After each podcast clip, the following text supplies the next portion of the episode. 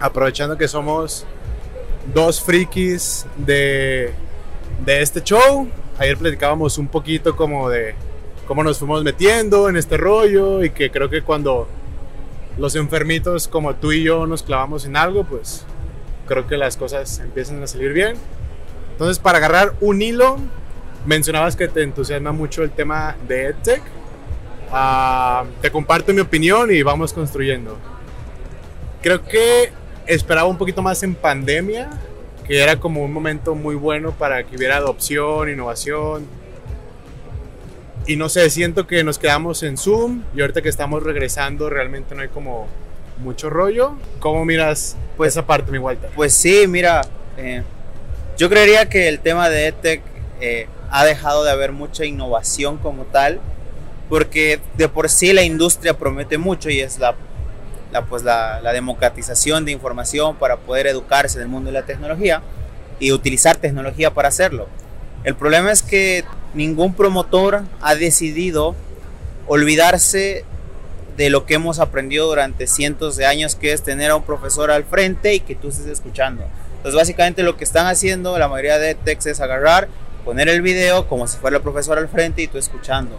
Entonces, yo a mí me apasiona EdTech porque siento que debería haber una dinámica en la que uno diga, ok, dejemos de aprender como hemos aprendido hasta ahora y veamos cómo puede funcionar.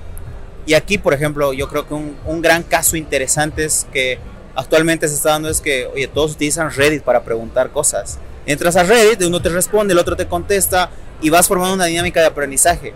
Que si tú, le, si tú te dedicas a estudiar el comportamiento que tienen ellos, oye, ¿por qué no ir viendo si algo como esto con alguien que cure el contenido que se publica y que preguntan, pues va a servir mucho más? Entonces, yo creo que como industria es lo que deberíamos buscar y dejar de replicar clases eh, online que que pues no, no vemos que esté funcionando.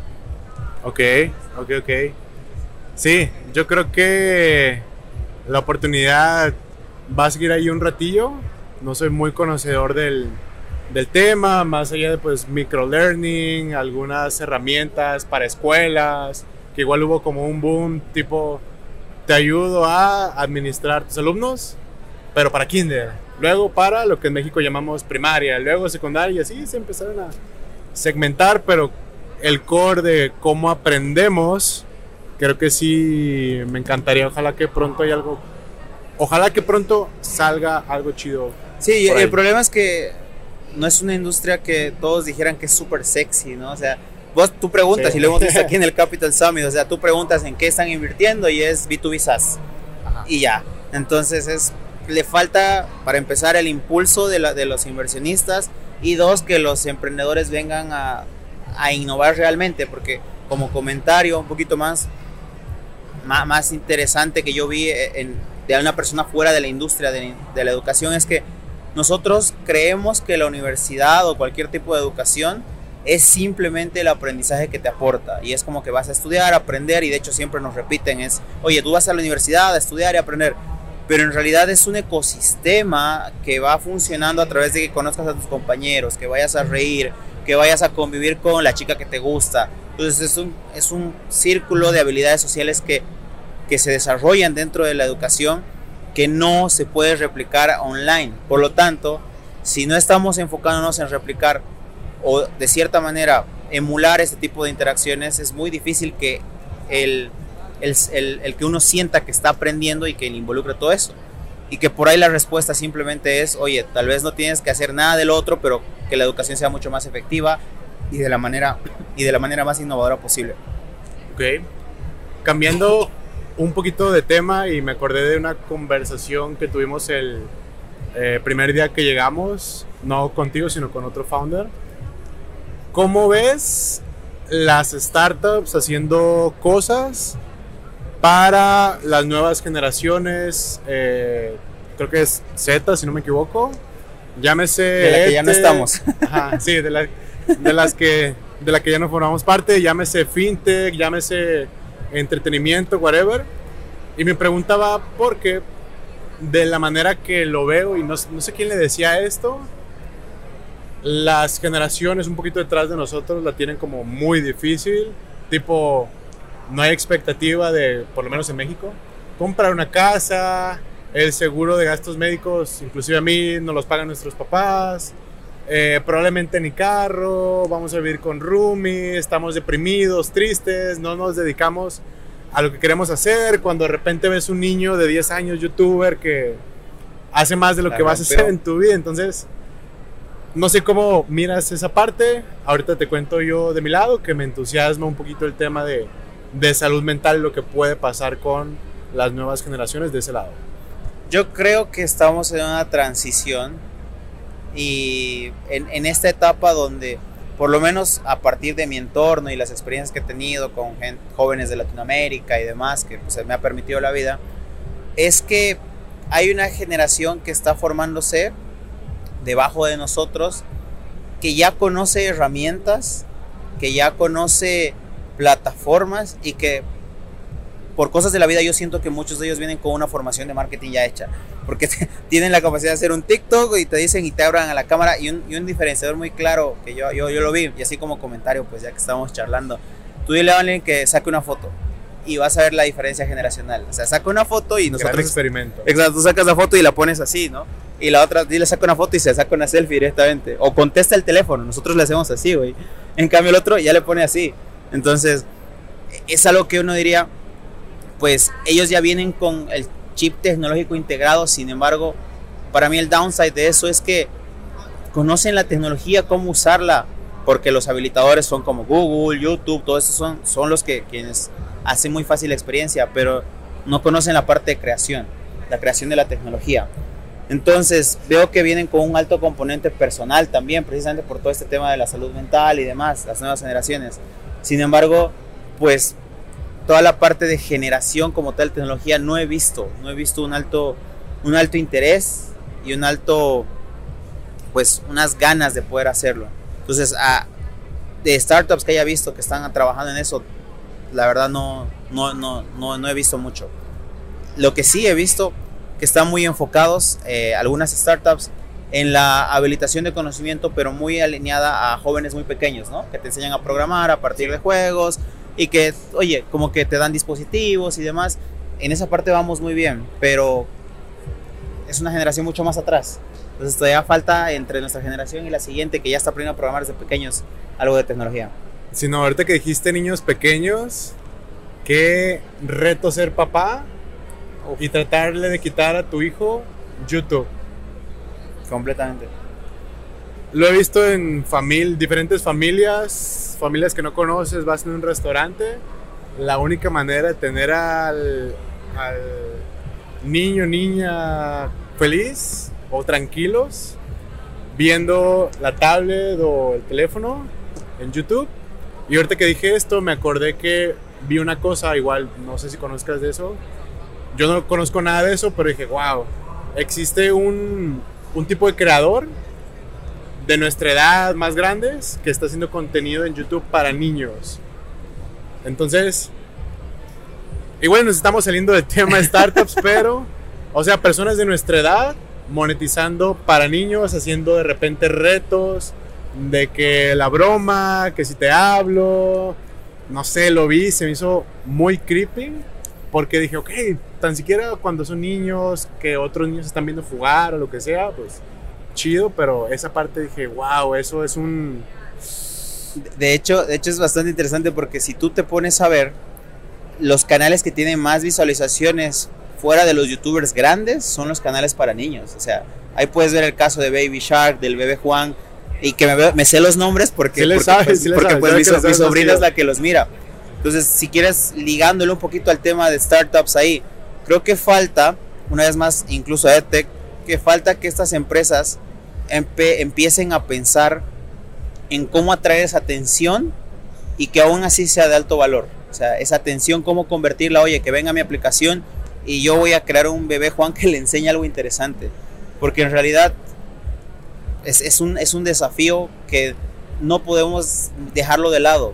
Porque al fin y al cabo, como, como ya es una frase muy interesante que a mí me gusta, se necesita, un, se necesita todo un barrio para crear a un niño y el problema es que el barrio ahora es todo el internet. Entonces necesitamos que más promotores hayan de, vamos a tratar de hacerlo mejor para los más vulnerables, que son los niños. Buenísimo. Regresando así a, a tierra firme de startups, tecnología. Ah, platicábamos ayer en un panel muy buen sobre el tema de AI. Ah, ninguno de los dos somos tecnológicos de, de profesión, pero pues metidos en este show. Que, bueno, primero saber si te emociona el tema de AI. Esa es la primera pregunta. Sí, a ver, el tema de AI me emociona muchísimo. Me emociona muchísimo porque creo que es el siguiente paso que he estado buscando la humanidad como tal para terminar de delegar algunas tareas. Okay. A mí me emociona mucho ese aspecto porque siento que hay mucho talento creativo desperdiciado por hacer talento operativo que puede ser delegado para una máquina. Okay, okay. Entonces, hay muchas cosas donde tú puedes enfocar, tú mismo que trabajas en una industria de medios, pues tienes que hacer algunas cosas que se repiten. Y evidentemente esto implica tu tiempo, pero por estar haciendo cosas que se repiten, perdemos esta capacidad de uno, aburrirnos y a partir de ahí que nazca la creatividad.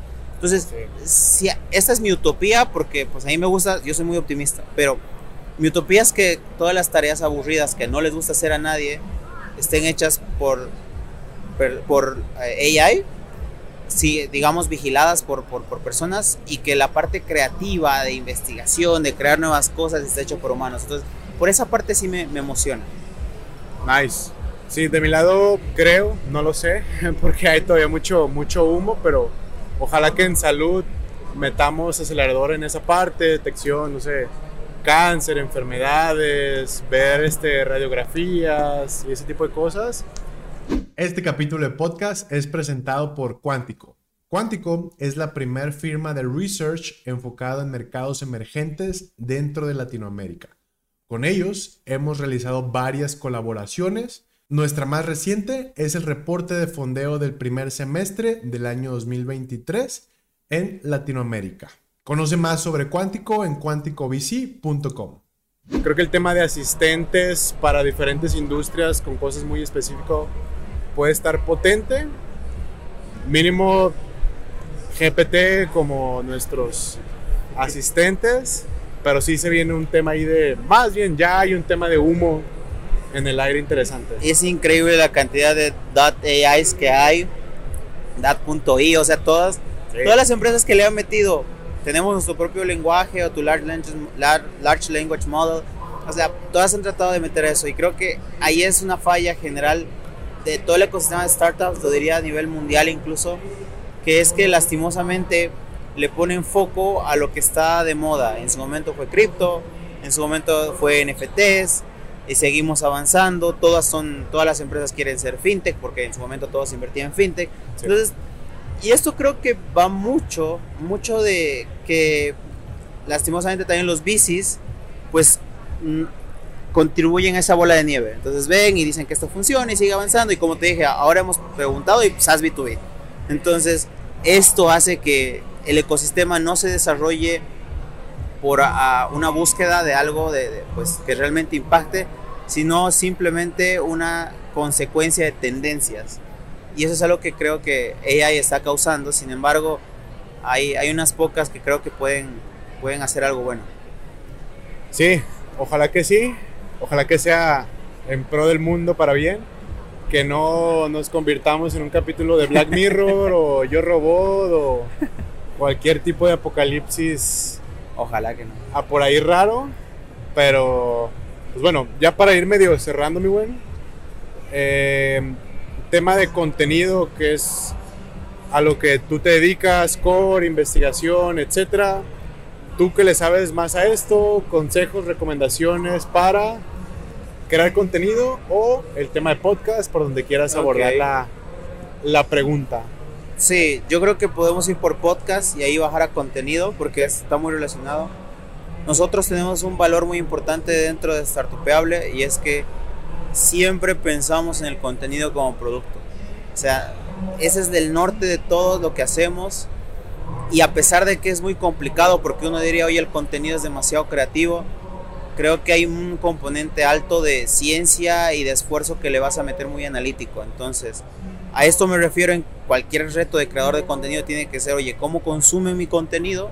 ¿Qué es lo que cuál es su hábito al momento de escucharme, si lo están haciendo pues de manera pasiva, activa, si leen o no leen muchas cosas que yo pongo. Por ejemplo, hay creadores que se han vuelto súper virales simplemente porque escriben bien. Y las descripciones son las cosas de valor que hacen, no, no el video, por ejemplo. Entonces, uno tiene que entender muy bien eso, qué es lo que consumen, el medio correcto, y todo esto implica el desarrollo de producto. Desarrollo de producto es entender a tus usuarios y construir la mejor solución para sus problemas. Entonces, yo creería que ese punto va, porque si tú partes de ese punto, el contenido y la distribución se te va a hacer más fácil. Ya conoces al usuario y empiezas a hacer lo que tienes que hacer. Como recomendación específica de contenido es, no necesariamente tienes que subirte las tendencias para que para que funcione. Yo veo muchas empresas tratando de hacer todos los bailes, todas las, todas las, todas las, todas las dinámicas y tú ya hasta, hasta, hasta dices, no era necesario, yo te seguía por otras cosas. Eso. Sí, de repente ves los, me da mucha risa los memes tipo, me acaban de contratar en marketing y le prometí a mi jefe que este TikTok de Pedro Pascal comiéndose una dona iba a funcionar mejor que un video corporativo súper producido. Y sí. Exacto. Y sobre eso, si me permites agregar, es. El problema es el siguiente: o sea, tú vas a tener en TikTok o en cualquier otra red, puedes llegar, ya que todas las redes tienen contenido corto, puedes llegar a millones de personas. A millones. Seguramente que sí, tienes un video viral de uno, de dos, de diez millones. Pero lastimosamente, por malos incentivos, por simplemente revisar las métricas de vistas y no tener claro quiénes son tus usuarios, pues no vas a tener conversiones. No te sirve tener de nada un video de 10 millones para tener una conversión de, qué sé yo, 10, 20 personas, 30. Entonces, eso es algo muy importante. Creo que las, los creadores de contenido para empresas tienen que saberlo, revisar muy bien esa parte. Buenísimo. ¿Algo que te hubiera gustado que te preguntara, que no te pregunté? ¿O algo que quieras que rebotemos, mi buen? Antes de. A mí me gustaría que, que, conversemos de lo siguiente. Dale, dale. Uh, yo, yo también he visto mucho lo que haces en, Startup Links. Creo que, creo que pues estamos en la lucha de que más personas entiendan cómo funciona este ecosistema, cómo se puede pues tratar de entrar en él. Y yo quisiera que tú compartas aquí con, con tu audiencia también y conmigo ¿Cuáles has visto que son las mejores prácticas para que más personas que no son de tecnología ingresen a este mundo? Ok. Creo que un, un común denominador que he visto con, con varias personas, incluyéndome a mí, fue que terminas de enamorarte del ecosistema, llámese Venture Capital, tecnología, emprendimiento, en este tipo de eventos. Sí, la verdad. Cuando vas y le preguntas a alguien en un stand, oye, ¿tú qué haces? Te empieza a contar y no sé cómo que te contagia esa, Energía. Esa energía, esa vibra de contarte, de defender lo que está diciendo, de explicarte cada detalle. Y tú dices, oye, yo en algún momento de la vida me gustaría hacer algo de esto o ayudar a esas personas que quieren resolver algo. A mí me pasó algo similar, lo empecé a ver con eh, Demo Days, donde escuchaba gente presentar, pichar. yo siempre quise tener como algo relacionado con empresas Inclusive iba, a estudiar administración, pero no se dio. Entonces creo que el tema de eventos termina siendo el, el, el mejor catalizador. Ya, o sea, te llevas como esa inspiración a tu casa. Ya que en uno, ver si como tú y como yo, llegas y le picas a la compu y dices, ¿qué es una startup? ¿Cómo emprender? ¿Qué es tecnología? ¿Qué es inteligencia artificial? ¿Qué es lo que sea? Y te empiezas a meter, meter, meter. Entonces, respondiendo a la pregunta, inspiración por medio de eventos y creo que tienes que conectar con alguna persona que medio te empuje o, te ayude como metiéndote. A mí eventualmente vas a terminar en internet encontrando una página como la de nosotros o como Platzi o como algo en inglés o dependiendo de cómo aprendas que te va a terminar de enganchar y ojalá te vuelvas muy bueno en eso que, que, estás haciendo. Sí, yo, yo, yo sobre eso solamente añadiría que, ah, y aprovechando la audiencia que nos escucha, que nos mira, eh, que cada uno de nosotros tenemos un grupo de personas con quienes nos juntamos, que no necesariamente están en tecnología o, o que sí están, pero creo que somos el primer paso para esas personas que no llegan a los eventos. O sea, Sí. El taxista con el que caminas, con alguien, oye, ¿a qué te dedicas? Mira, se hace esto, porque creo que quienes han entrado al mundo de startups se han dado cuenta que es una industria que realmente puede ayudarte a tu desarrollo profesional y personal. Entonces, somos nosotros el primer paso como eh, pues actores y pues personas que trabajan en el día a día, que escuchan y consumen contenido de startups, que tenemos que ser los, los que te involucremos más a la, a, a la parte de las personas que aún no están y por lo menos desde nuestro, desde nuestro pequeño rinconcito, tú con Startup Links, yo con Startupeable, estamos tratando de difundir la mayor cantidad de información y ojalá que pues eso sea de mucho apoyo para ellos. Sí, sí, sí. Como nuestra misión romántica Exacto. tiene que ver con, oye, entre más personas, o más bien, queremos ayudar a que haya, a que las startups entiendan cómo funciona el venture capital, porque entre más personas haya utilizando la tecnología para bien, para resolver problemas, vamos a tener una mejor región, un mundo más feliz, productivo, etcétera, etcétera. Entonces, tratar de que más personas avancen hacia, hacia esa parte y utilicen la tecnología para bien, sabiendo cómo funciona este juego del venture capital. Sí, con el simple hecho de que entiendan que, que es una startup, por qué deberían estar probando todas las tecnologías que lleguen, ya es un habilitador y te reduce muchos riesgos. O sea, si simplemente ahora, si tú sabes cómo hacer, no a nivel profesional, no a alto nivel, si tú sabes cómo hacer un poquito de prompt engineering, si sabes cómo pedirle a ChatGPT, en otras palabras, que te haga algo, estás pues a pues tres, cuatro escalones encima de la competencia que tú tienes. Sí. Y eso es lo que hace la tecnología, a- agilizar los procesos para que puedas destacar en, el, en la industria donde trabajes. Así que ese es el, el mensaje que creo que queremos transmitir y decirles, oye, hay, hay un mundo lleno de tecnología que te va a ayudar a vivir mejor. Buenísimo, pues. Un call to action, mi, mi Walter, para ti, startupeable, redes, lo que gustes. Vale, pues yo simplemente los invito a que puedan escuchar y aprender un poquito más de los mejores founders de Latinoamérica, que aprendan cuál es su historia, cómo hicieron sus startups, cómo llegaron a tener tanto éxito y cada paso a paso técnico que les ayudó a sobresalir. Los invito a que escuchen el podcast Startupeable, estamos en todas las redes como a- arroba Startupeable, seguramente que van a encontrar muchísimo valor, espero encontrarlos por ahí. Buenísimo. Walter, gustazo, men, tenerte aquí, conocerte acá en, en Cali. Ah, bueno, como contexto, estamos en el Capital Summit, Así en es. Cali, en, en Colombia. Y pues nada, muchísimas gracias, men. Igual, felicidades por ser referente en temas de contenido en la región. Qué chido haber platicado contigo. Muchísimas gracias por la invitación Israel, la admiración es mutua. No, muchas gracias, Pai. Listo. Listo pues.